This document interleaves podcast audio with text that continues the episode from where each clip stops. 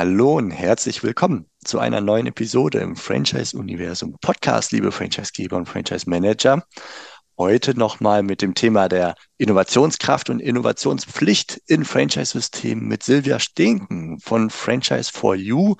Äh, ja, Expertin im Digitalisieren, würde ich mal sagen, im weitesten. Das ist ja das, wofür du stehst, liebe Silvia. Und wenn es um digital geht, dann ist die Innovationsfähigkeit auch nicht weit weg.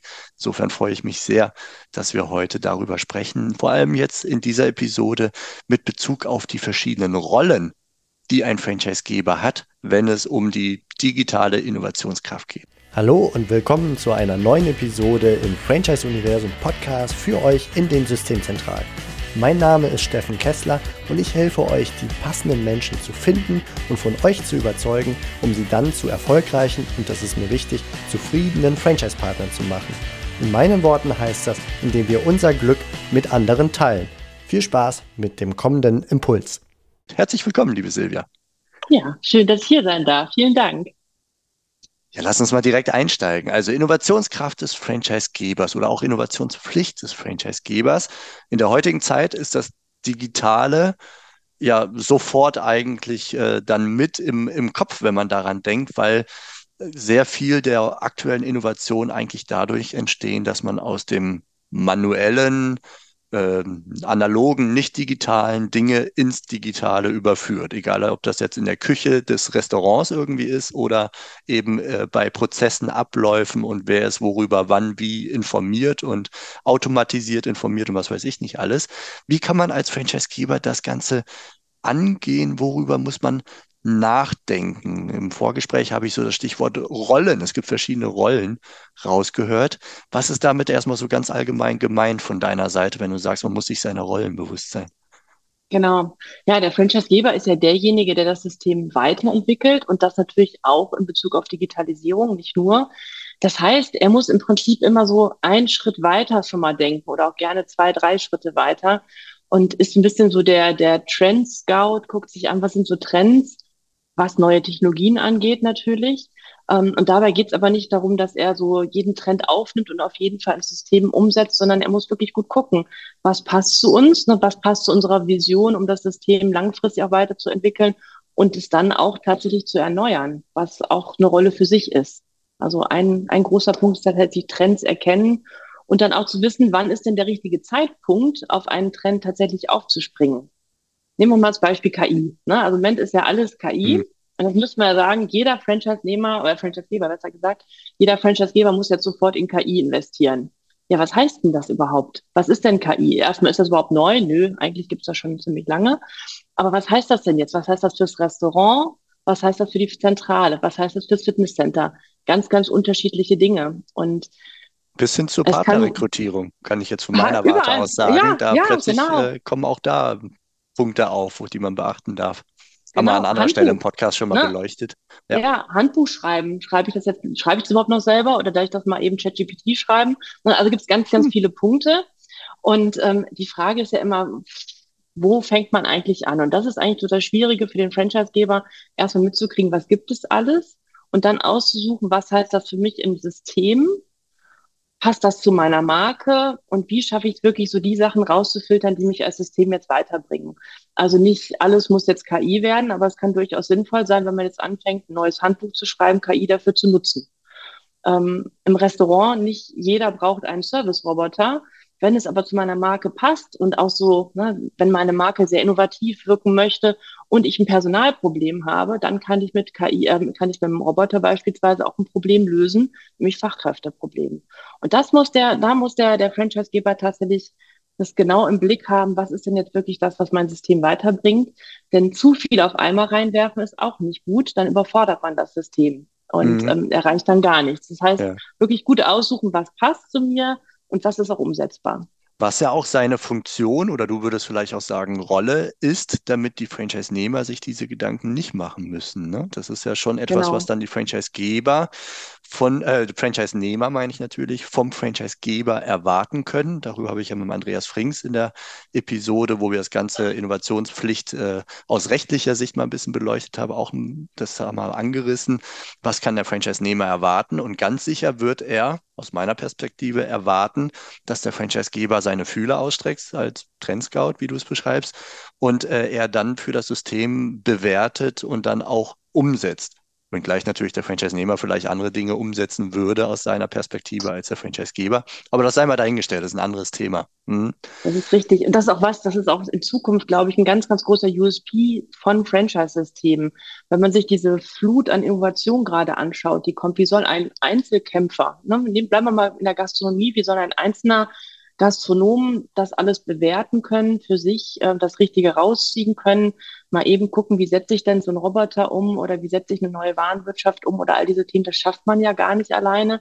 Und das ist gerade die, die Kraft des Franchise-Systems, ne? dass es jemanden gibt, der sich darum kümmert und ähm, ja im Prinzip das fertige Digitalisierungsprojekt dann nur noch an den Partner gibt ähm, zum Umsetzen. Ja, Absolut. Also ich sage es, wenn ich mit ja. Interessenten das sehr einfach versuche zu verpacken, ähm, sage ich denen, du musst dir halt im Zweifelsfall keine Gedanken machen darüber, welches Kassensystem es gibt und welches du einsetzen möchtest, sondern das hat genau. jemand schon für dich entschieden im Vorfeld. Und so ist es halt, Kassensystem ist jetzt vielleicht nicht das allerinnovativste aller Innovationen, weiß nicht, auch wahrscheinlich. Auch in manchen Systemen immer noch, doch. Wenn man kann äh, und das Richtige auswählt. Aber das ist, da finde ich sehr greifbar. Ne? Das ist etwas, ja. was mir jetzt nicht viel Spaß machen würde, mir zu überlegen, mit welchem Kassensystem will ich arbeiten arbeiten, wenn ich gründen würde.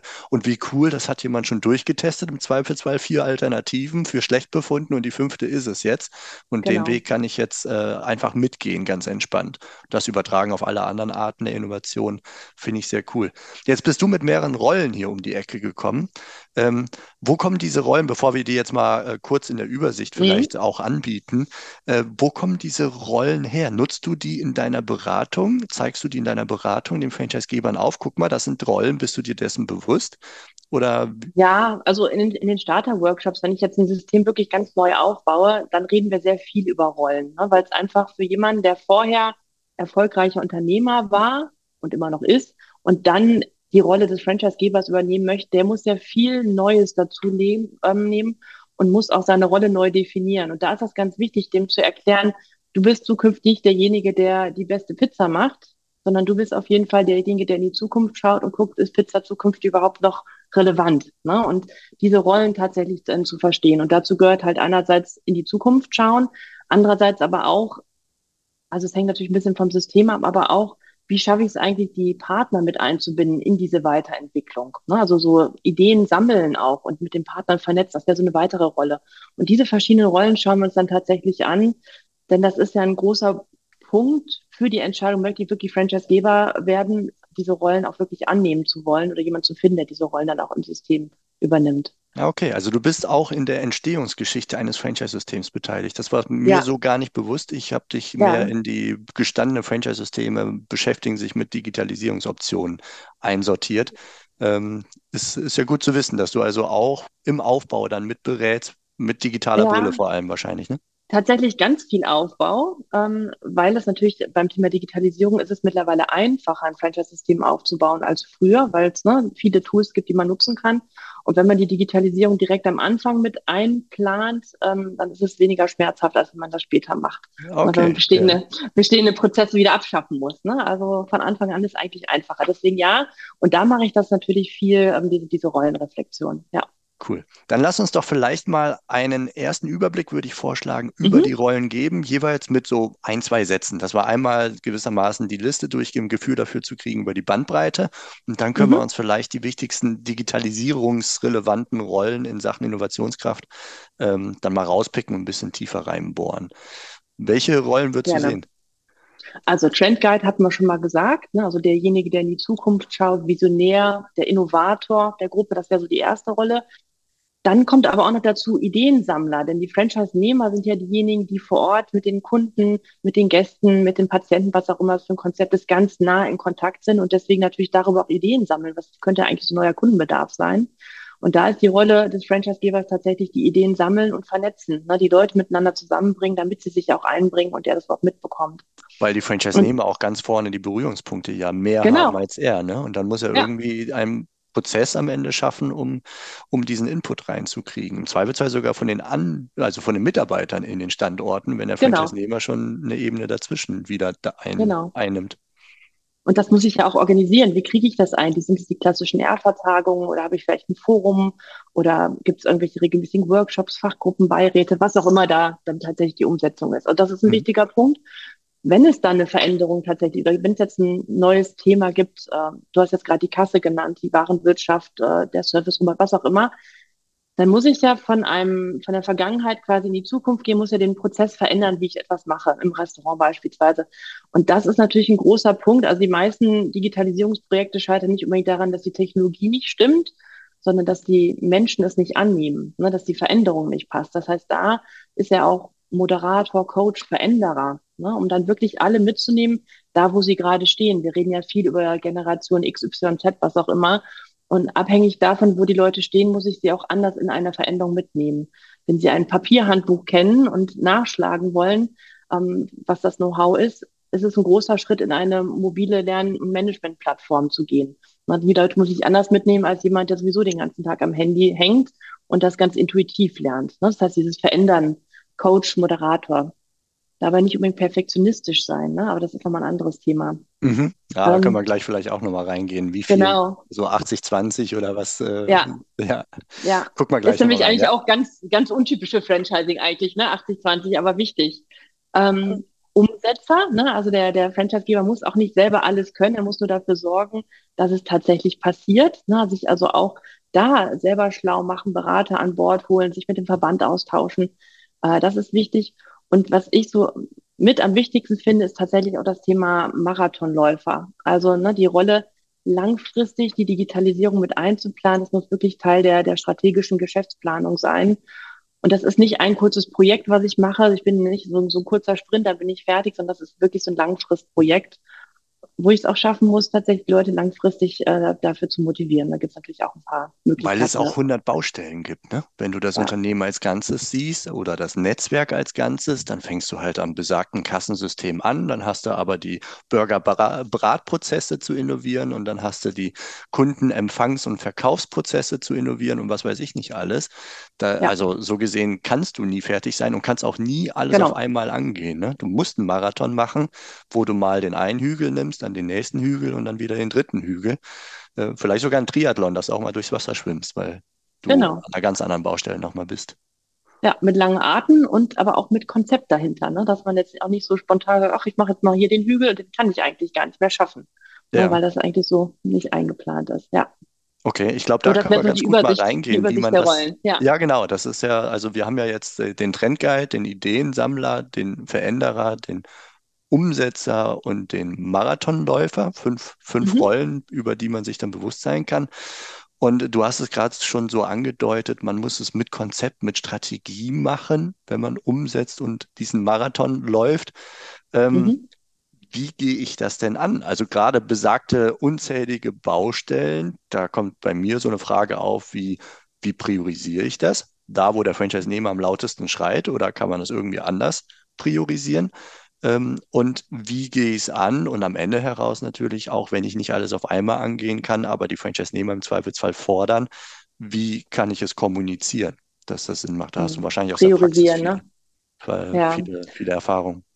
Ja, also es kommt natürlich immer darauf an, gibt es irgendein ganz brennendes System oder ganz brennendes Thema, weil irgendwelche rechtlichen Vorgaben, dann muss ich mit solchen Sachen natürlich anfangen. Aber wenn wir die jetzt mal außen lassen, ähm, dann geht es erstmal darum, ähm, quasi zu gucken, was gibt's denn alles, was wir machen könnten. Na, und dafür kann man natürlich gut ähm, ein Forum nutzen, wo man auch wirklich die Innovationskraft des Systems nutzt und die Trends, die man kennt. Und dann ist es ein Strategie-Workshop, wo man sich einmal, wo man wirklich einmal alles sammelt, was es so gibt die Ideen bis zu einem gewissen Reifegrad, jetzt nicht wer weiß wie weit, aber bis zu einem gewissen Reifegrad ausarbeitet und dann anfängt, was ist denn wirklich das, was uns als System erfolgreich machen wird oder erfolgreicher machen wird, weil wir zum Beispiel neue Kundenwünsche ähm, äh, erfüllen können, weil wir viel effizienter werden im System, ne, weil wir Prozesse automatisieren können und dann wirklich für, für jedes einzelne Thema so eine Art Mini-Business-Case machen und gucken, was hat den größten Impact?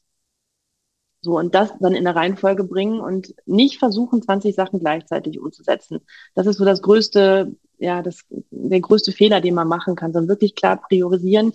Womit fange ich jetzt an? Sich ein, zwei Projekte vielleicht rauspicken und die dann tatsächlich gut umzusetzen. Und mhm. gut umsetzen heißt natürlich, da dann auch so früh wie möglich die Franchise-Partner mit einbeziehen, damit man auch die verschiedenen Gesichtspunkte gut mit einarbeiten kann. In welcher Taktung würdest du diese Workshops machen? Also es kommen ja immer wieder neue Ideen und so weiter. Solche strategische Sammelworkshops, nennen wir sie mal so. Ja, also äh, sollte man schon mindestens einmal im Jahr machen, mhm. aber jetzt halt auch nicht alle zwei Wochen. Ne? So einmal im Jahr ist ein guter Zeitpunkt, dass man sich einschließt und mal guckt, so, was ist jetzt für dieses Jahr, was sind unsere Themen. Es kommen ja dann auch nicht jedes Jahr zehn Themen dazu, sondern es sind ja die ganzen Partnerprozesse einerseits, die man sich natürlich immer wieder angucken kann, ähm, wo sollte man da weiter digitalisieren und dann natürlich die ganzen operativen Prozesse, die je nach Geschäftsmodell sehr unterschiedlich sind. So, und wenn man die dann einmal durchpriorisiert hat, dann muss man natürlich auch gucken, gibt es wieder neue Rahmenbedingungen, die sich irgendwie ändern, dass man dass sich das auch unterjährig anguckt, aber man sollte es nicht zu oft umpriorisieren und dann auch transparent machen, ne? weil es, ich erlebe das immer wieder, ja, aber das Thema haben wir doch schon vor fünf Jahren eingekippt, warum wird das nicht endlich umgesetzt? Ja, vielleicht weil fünf Jahre lang andere Themen einfach wichtiger waren. Ne? Mhm. Und deswegen wichtig ist auch äh, Transparenz, das gehört auch ein Stück weit Mut zu, zu sagen, was man nicht macht. Aber es ist besser, meiner Meinung nach, offen und ehrlich damit umzugehen, was man macht und was man nicht macht, als zu viel gleichzeitig zu machen. Denn ähm, die Systemzentralen sind ja auch nicht so riesig, dass die, wer weiß, wie viele Menschen auf Digitalisierungsprojekte setzen können. Da muss man aufpassen, dass man sich nicht verzettelt. Ja, das kann ich vielleicht aus der unternehmerischen Perspektive jetzt als Nicht-Franchise-Geber, aber das, was du sagst mit Transparenz machen, das kennt man ja in unserem Kontext jetzt, wo wir viel mit Entwicklung, also technische HTML-Code-Entwicklung mhm. und so weiter rund um ein Internetportal zu tun haben.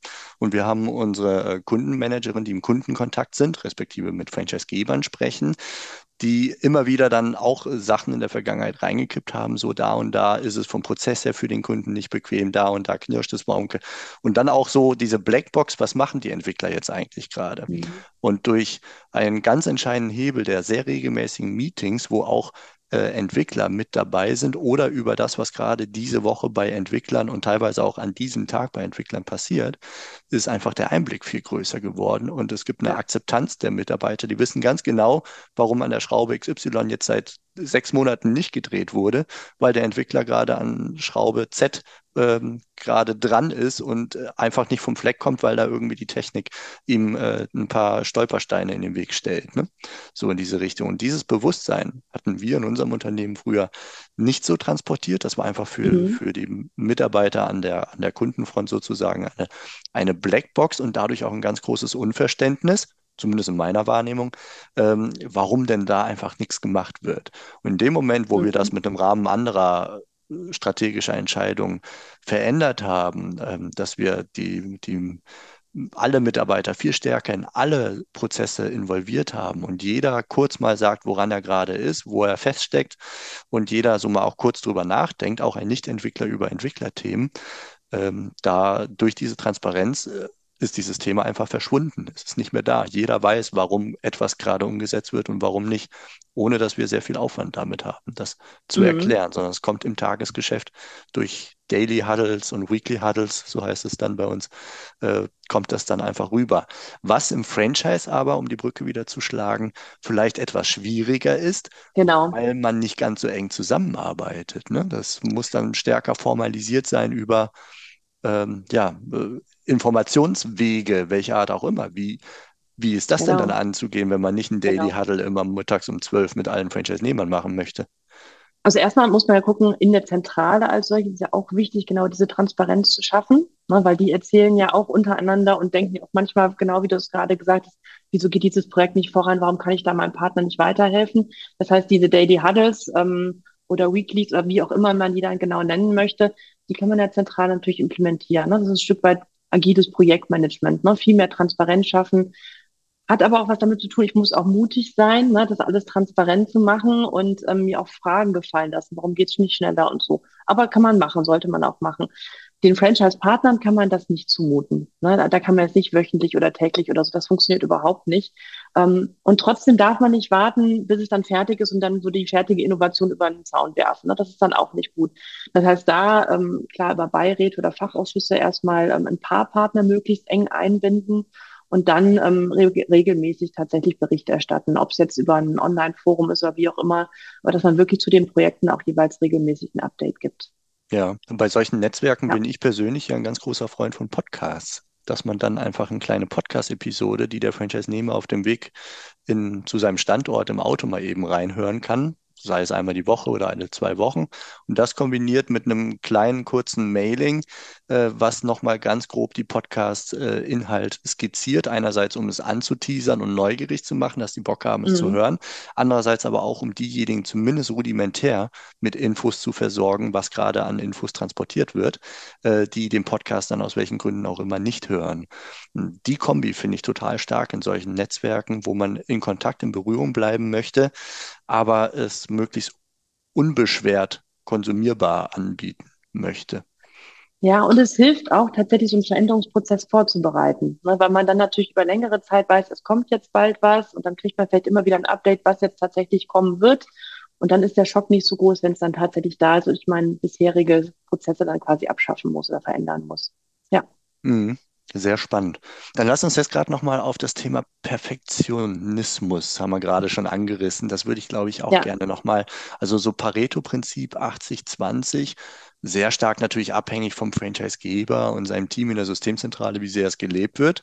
Ein paar sind sehr gründlich, ein paar können das ganz gut. Aber äh, ich würde mal sagen, die Grund-DNA eines Franchise-Systems ist ja alles durchstrukturiert und durchgeregelt zu haben, damit ein ja. zwei Quereinsteiger es multiplizieren, kopieren kann, das ganze Konzept und genauso erfolgreicher oder gar äh, genauso erfolgreich oder gar erfolgreicher wird als der Franchise-Geber mit seinem Pilotstandort. Ja. Ähm, ja, ist und dann kommst du jetzt mit äh, nicht zu perfektionistisch sein in der Digitalisierung um die Ecke. Also man will ja auch nicht hier so, ein, so eine Bananensoftware anbieten im Zweifelsfall, die dann beim Kunden respektive beim Franchise-Nehmer reift, ne? wie man das früher ja. von Microsoft behauptet hat. Äh, wie, wie siehst du oder wie, ja, wie ist das richtige Maß zu finden? Wie würdest du es angehen? Mhm. Ist ein totaler Spagat, ne? weil so mein Beraterherz sagt natürlich, nur was total erprobt ist, darf ich übergeben, ne? nur Perfektion, so wie du es gerade gesagt hast. Mein Digitalisierungsherz sagt aber, das geht nicht, da haben wir überhaupt nicht die Zeit für. Man muss auch mal ausprobieren, man muss auch mal gucken, was wirklich gut klappt. So, und die Wahrheit liegt irgendwo dazwischen. Das heißt, wichtig ist natürlich immer, einen gewissen Reifegrad muss das alles haben, sonst funktioniert es nicht. Man muss aber auch als Franchisegeber die Offenheit haben und sagen, so, es ist nicht hundertprozentig fertig, dafür ist es schnell, möglichst schnell. Ähm, und die Partner dann in die Weiterentwicklung tatsächlich mit einzubinden. Das darf natürlich nicht dazu führen, dass das operative Tagesgeschäft nicht mehr funktioniert, weil es nur Bugs hat. Ne? Mhm. aber es muss trotzdem nicht die allerletzte Schleife haben. Dann fängt man halt erstmal mit einem Grundsystem an ähm, und entwickelt das dann Stück für Stück weiter. Wichtig ist da natürlich auch wieder, das, was wir gerade hatten, Transparenz, wann kommen die weiteren Punkte, dass es dann auch wirklich perfekter wirklich wieder wird. Aber wenn man zu lange wartet, dann liefert man vielleicht ein fertiges Produkt, ein perfektes Produkt, was keiner mehr haben möchte. Und da bin ich großer Fan davon, auch hier Minimal Viable Product wirklich mal mit kleinen Sachen anzufangen, vielleicht auch in einzelnen Testbetrieben oder auch in den eigenen Regiebetrieben ausprobieren, was funktioniert, gucken, was nehmen die Kunden auch tatsächlich an und darauf dann weiterzuentwickeln. Damit ist man schneller und günstiger unterwegs, als wenn man halt etwas bis zum geht nicht mehr, wie man es früher gemacht hat, zu Ende spezifiziert. So, und wenn man es dann fertig hat, dann ist die Technologie hat sich so viel weiterentwickelt und die Kundenbedürfnisse dass es halt keiner mehr haben möchte. Ja, also aber heute braucht man keine Software auf Windows 95. Das, Sowas, ja. ne? Ja. ja. Und das ist aber, aber, total schwierig, da das richtige Maß zu kriegen. Das hat ganz viel mit Kultur zu tun. Ne? Ja. Ähm, also ich habe ja früher selber ein System geleitet und da wurde teilweise diskutiert, Mensch, hier diesen Stempel hätte man aber auch 20 Cent günstiger haben können. Wenn das die Diskussionskultur ist, dann brauche ich mit äh, Fehlerkultur nicht anfangen. Na, das muss man tatsächlich dann auch von beiden Seiten leben und sagen, okay, wir sind, wir wollen innovativ sein, wir wollen schnell sein und das heißt auch, dass wir Fehler machen können, dass nicht alles direkt funktioniert. Und das muss von beiden Seiten natürlich dann auch Stück für Stück entwickelt werden. Ich habe das damals zum Beispiel auch so gemacht, dass wir halt den Beirat dann ähm, tatsächlich mit in die Entwicklung reingeholt haben, die ausprobieren gelassen haben, den Input mitverarbeitet haben und die dann auch als Multiplikatoren ähm, zu den anderen Partnern äh, fungiert haben und auch erklären konnten, warum nicht alles perfekt ist. Aber dafür ist halt eine Lösung da, die dann ähm, alle schon mal weitergebracht hat. Ja, du schlägst gerade eine Kerbe, die mir durch den Kopf ging, ähm, dass das ein ganz großer Vorteil im Franchising auch wieder ist, dass du doch recht unterschiedliche Unternehmertypen dann im Netzwerk hast. Die einen, die es gut aushalten und die ganz im Gegenteil ähm, sowas gerne mitmachen möchten, weil ansonsten ihr kreatives Herz durch all die Strukturen und so weiter im, im äh, Franchise-System, die ganzen Leitplanken würde sie zu sehr einschränken. Wenn sie dann aber Mhm. einbezogen werden können, Sachen Genau das. ausprobieren und Feedback geben können, dann gehen die wieder auf, während der andere sich da ähm, völlig unwohl fühlen würde. Der will das fertig ausgetestete Ding haben. Und wenn Ja, ich als Franchisegeber da jetzt Digitalisierungsveränderungen vornehme, die idealerweise sowohl als auch funktionieren. Also Franchise-Nehmer A kann mitmachen, Franchise-Nehmer B muss aber noch nicht mitmachen, ohne das Ganze, dass das Ganze kollabiert. Ähm, dann kann ich es wirklich mit den passenden Partnern, sei es jetzt in Form von Beiräten oder auf individueller Absprache, genau. kann ich es austesten und die Kraft der Innovatoren dort in den Reihen nutzen und gleichzeitig die Partner auch zufriedenstellen mit ihrem inneren Bedürfnis, wo sie sonst womöglich nach fünf Jahren den Vertrag kündigen würden, weil sie doch Ja, mehr Veränderungsdrang haben, als die Leitplanken es ihnen ermöglichen. Das ja, ist doch eine ganz, ganz große Stärke, glaube ich, im Franchising, die man ausleben kann. Die Frage ist nur, da ist vielleicht äh, in, an deine Erfahrung, wie leicht oder schwer ist das, so in der Theorie dann auch in der oder aus der Theorie auch in die Praxis umzusetzen und gleichzeitig noch ein einheitliches Kundenerlebnis zu ermöglichen. Also diese Einheitlichkeit an allen Standorten widerspricht diesem Prinzip im Zweifelsfall. Ähm, wie würdest du das ist in der so. Praxis sehen? Ja, also nehmen wir jetzt mal hier dieses Thema Service-Roboter, was wir gerade hatten. So, wenn ich jetzt einen Service-Roboter einführen will, muss ich erstmal gucken, passt das überhaupt zu meiner Marke? Wenn ich dann gesagt habe, ja, passt zu meiner Marke, dann überlege ich mir als nächstes, was ist die richtige Technologie, um das umzusetzen? Wie bringe ich das in meine Prozesse rein? Und wie führe ich das dann auch tatsächlich vor Ort ein? So, und wenn ich dann den Innovator habe, dann ziehe ich den schon ganz, ganz früh mit rein. Der probiert das alles mit aus. Der guckt auch, was sind so die Argumente, die mit den Mitarbeitern gut funktionieren? Wie bringe ich das alles rein? Und ähm, der probiert das dann aus. Und dann kann man solche Stories, ne, das sind ja dann im Prinzip erste Erfolgsbeispiele, die kann man ja dann an alle Partner auch gut weiter kommunizieren. Und darüber funktioniert das dann auch. Das kann ich auch eine Außenwahrnehmung dem Kunden gegenüber machen. Ich glaube nicht, dass der Kunde direkt erwartet, dass er dann auf jeden Fall am nächsten Tag überall Service-Roboter hat. Ne, das ist dann, man muss natürlich dann wieder einen Plan haben, wann kommen die an die weiteren Standorte. Aber die Einheitlichkeit darf man auch nicht überbewerten. Ne? Also wenn man was ausprobiert, dann ist das halt auch Teil der Marke, dann zeigt man das und dann muss man einfach nur sicherstellen, dass es nach und nach ausgerollt wird. Ich finde es nicht so wichtig, dass es zu jedem Zeitpunkt überall komplett identisch ist. Mhm. Aber der, der Plan muss kommen, ne? Also es muss schon Ja. irgendwann da sein. Ich will jetzt auch nicht komplett, äh, das hier als Absurdum und jeder sucht sich das raus, was er haben will, das nicht. Aber ich finde nicht, dass das nötig ist. Wenn ich natürlich so ein Kassensystem mal umstelle, dann kann ich jetzt nicht sagen, so die einen arbeiten mit dem, die anderen mit dem. Das kriege ich ja niemals in meiner Systemarchitektur dann glatt gezogen. Ne? Ja, Also ich da muss laufen immer die Entwickler amok, dann die IT-Leute. genau, genau. Und das ist auch so ein Punkt bei Digitalisierungsprojekten, wir haben ja gerade gesagt, was ist wichtig, ne? was darf man nicht vergessen. Also wichtig ist halt auch, irgendwann alte Zöpfe abzuschlagen. Ne? Also wenn Mhm. ich dann sage, ich habe meine alte Welt und parallel meine neue Welt und jeder pickt sich das raus, was er gerne möchte, dann muss ich ja zwei Welten irgendwie bedienen. Das geht nicht. Ne? Das heißt, ich habe vielleicht einen Übergangszeitraum, das ist auch gut, damit ich die frühen früh einbinden kann und die etwas späteren noch Zeit haben. Und dann muss ich aber auch konsequent sagen, so und jetzt schalte ich die alte Welt ab, so schwer das dann auch ist und so weh das tut, aber sonst habe ich so eine große Komplexität im System, dass ich die gar nicht mehr managen kann.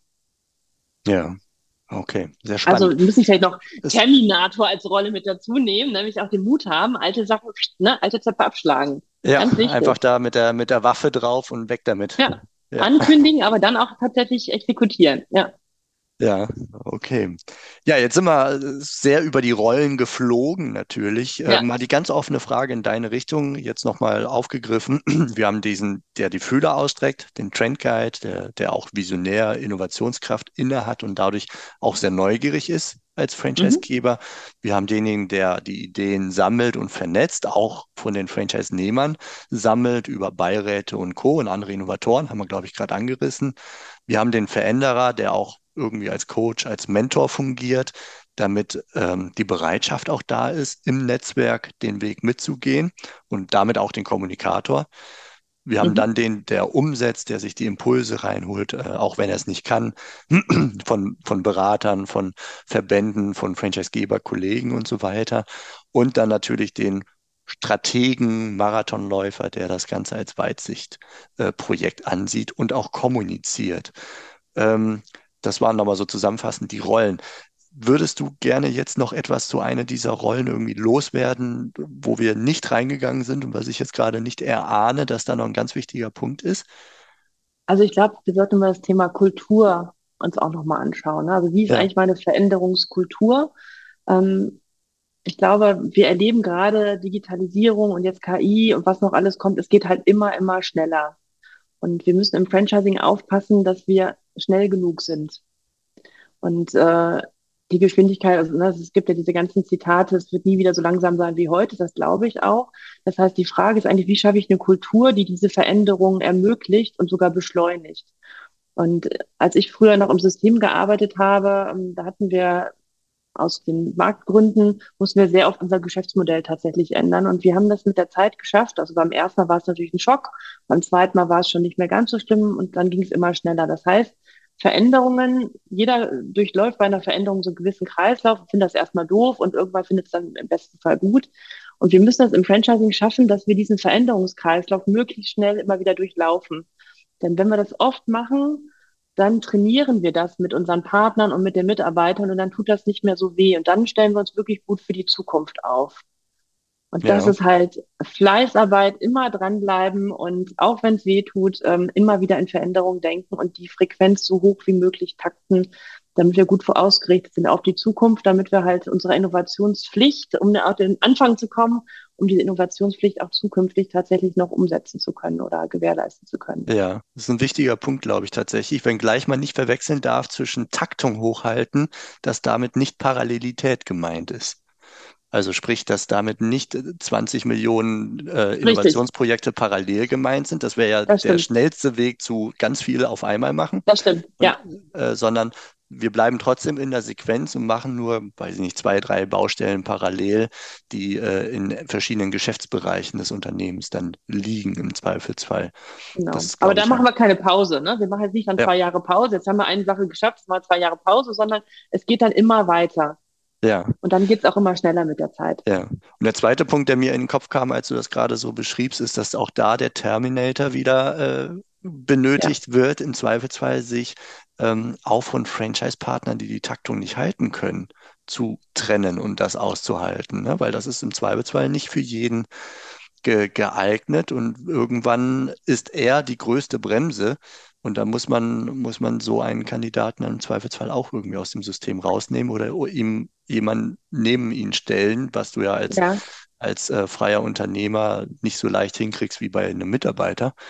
Ähm, aber auch das gehört wahrscheinlich mit dazu, oder? Wenn jemand die Taktung einfach ja, nicht mehr aushält. Also man, man, man darf nicht verwechseln, jemand, der kritisch ist und jemand, der wirklich blockiert. Also die Kritiker habe ich sogar sehr gerne ganz am Anfang mit dabei, weil die sind kreativ und bringen auch all die Punkte, all die Fehlerpotenziale direkt am Anfang mit rein, auf die man sonst nachher kommt. Ne? Also die ja. gerne, die sind zwar anstrengend, ne? deswegen mhm. natürlich sind die Leute, die ganz motiviert sind und Chaka Chaka, die sind natürlich schön fürs Projekt aber man braucht auch die Kritiker. Ne? Das ist ein bisschen anstrengender im Management, aber die braucht man. Die Verweigerer braucht man nicht auf Dauer. Ne? Das mhm. heißt, den Verweigerer, da muss ich rauskriegen, warum verweigert er sich? Gibt es irgendwelche Gründe, die wirklich auch belegbar oder ne, die nachvollziehbar sind, dass ich die Gründe irgendwie ähm, lösen kann? Aber ansonsten dauerhaften Verweigerer kann ich nicht gebrauchen, weil der fängt natürlich dann auch an, eventuell Koalitionen oder so gegen die Veränderung ähm, zu schmieden. Und das lähmt mich ja total als Organisation. Ja. ja. Aber ich denke immer erstmal positiv, wenn ich die Leute von Anfang an mitnehme und denen erkläre, warum man überhaupt ein Digitalisierungsprojekt macht. Und ne, ich komme nochmal zu den Service-Robotern zurück. Ähm, wenn ich denen erkläre, ihr könnt damit eure Mitarbeiter tatsächlich entlasten. Es geht ja eben nicht darum, Leute rauszuschmeißen, sondern es geht darum, den Leuten viele Kilometer am Tag zu ersparen, dadurch, dass der Roboter die Tabletts hin und her bringt dann ist das ja was anderes, als wenn ich sage, so komm, wir müssen jetzt hier ganz schnell ähm, Kosten sparen und Leute rauskegeln. Ne? Das, das wird ja jeder schlecht finden. Also es geht immer darum, den Sinn, ne, den Sinn zu erklären ja. und ähm, die Leute darüber positiv zu motivieren, an der Veränderung teilzunehmen. Und dann tut es auch nicht so weh. Ne? Aber gegen Barrieren permanent arbeiten ist halt nicht so schön. Ja. ja. Deswegen, der Innovator muss, in, der Innovator, der Trendguide, der muss überzeugen und dann passt das auch. Sehr cool. Ja, vielen Dank für diesen Überblick über diese verschiedenen Rollen, denen man sich als Franchisegeber, Franchise-Manager in der Systemzentrale bewusst sein kann. Ich hoffe, dass für euch da draußen der ein oder andere Impuls und Aha-Erlebnis mit dabei war. Und ich nehme soweit schon vorweg, wir wollen noch drüber sprechen, dann in einer folgenden Episode über die Orte im Unternehmen, wo man mit Digitalisierungs-Innovationsprojekten ansetzen kann. Denn da gibt es mehr als die Roboter im, ja, im, in der Gastronomie. Definitiv. Und die versuchen wir mal zu sammeln in der nächsten Episode. Und ich sage für jetzt, liebe Silvia, vielen lieben Dank, dass du dabei warst. Und euch da draußen alles Gute. Macht es gut. Ciao. Tschüss. Das war's für heute von mir hier im Franchise-Universum Podcast. Ich freue mich, wenn für euch ein passender Impuls dabei war. Und wenn ja, dann leitet ihn gerne an eure Kollegen innerhalb der Systemzentrale weiter. Und ganz besonders Empfehlt sehr gerne diesen Podcast an eure befreundeten Franchisegeber und Franchise-Manager, denn es ist natürlich noch lange nicht jeder in der Podcast-Welt angekommen. Und sehr gerne hinterlasst mir eine nette Bewertung auf iTunes. Das hilft mir, diesen kleinen Nischen-Podcast für die Franchise-Wirtschaft leichter auffindbar zu machen.